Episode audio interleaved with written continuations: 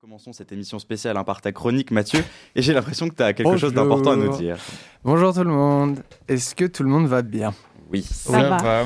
Eh bien, sachez que demain est un grand jour. On fête l'anniversaire d'une personne que nous connaissons tous. Je vous laisse deviner une femme âgée de 63 ans, mais qui n'a pas vieilli d'un pouce. Elle est blonde, elle a fait toute une tripotée de métiers. Elle a l'imagination d'un enfant. Sa couleur préférée est le rose. Nous allons donc parler ce matin de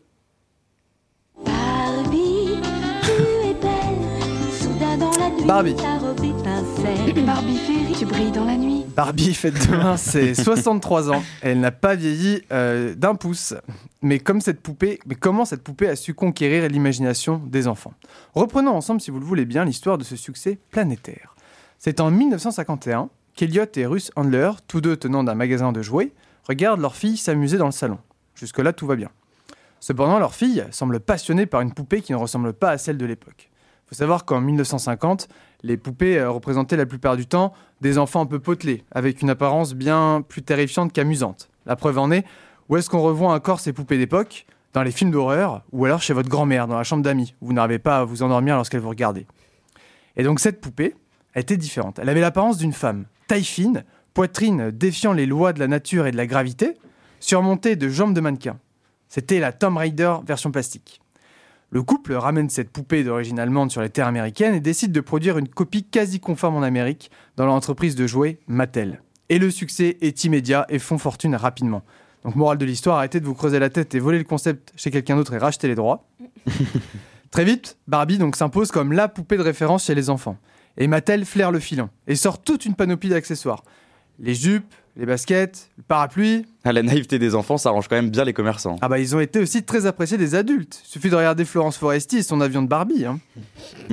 D'ailleurs, ces accessoires, euh, comme ces différents métiers, ont pu euh, ont évolué avec Barbie, avec la place de la femme dans notre société. Avant, elle n'était que femme au foyer, caissière, mais au fur et à mesure, elle a pu devenir médecin, femme d'affaires, militaire, astronaute. Après, pour se garer avec les navettes spatiales, pas besoin de faire un créneau. C'est mieux.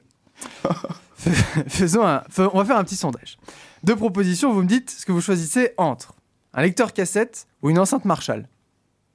Une enceinte Marshall, Une enceinte Marshall. Des graines de carottes ou un thermomix. un thermomix, Un thermomix. Une Ferrari ou une poupée en plastoc. une Ferrari. Eh, Exactement, félicitations, vous êtes des gens sensés. Contrairement à cette personne qui a acheté une Barbie collector édition limitée à plus de 300 000 dollars. oui, d'accord. Et je ne vous parle pas non plus de cette Allemande qui détient chez elle 15 000 poupées. Le record du monde de la plus grande collectionneuse. Ou la plus grande malade sur Terre.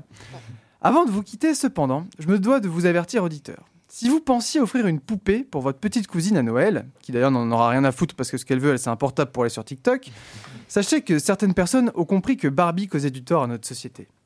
En 1992 sort la Teen Talk Barbie. En gros, c'est une poupée qui sort des phrases d'adolescents sur le shopping, la pizza et l'école. Et parmi les enregistrements euh, de cette Barbie, une phrase fit un tollé. Les maths, c'est dur. Aussitôt, l'association américaine des femmes diplômées des universités, oui parce que si elles n'étaient pas diplômées, ça marcherait pas, ont manifesté et ont demandé la suppression de cette affirmation. Cela dégraderait apparemment l'image des femmes. Pourtant, moi je suis pas blonde platine et à la fin de chaque mois, quand je me rends compte que je suis encore à découvert alors que je m'étais fixé un budget, je me dis les maths c'est dur. hein. Et dans un autre genre, certains parents accusent de fausser l'image de la femme et par le biais de ce jouet, encourager l'anorexie. Alors si je peux me permettre, l'obésité et le surpoids concernent quasiment un milliard de gens sur Terre. Il serait donc plus judicieux que les enfants arrêtent un peu de jouer à la dinette pour faire un peu plus de Barbie. Merci pour votre attention, je vous souhaite une très bonne matinée à tous. Et je vous rappelle qu'un film Barbie sortira cette année en 2023. Encore un très bon film en prévision.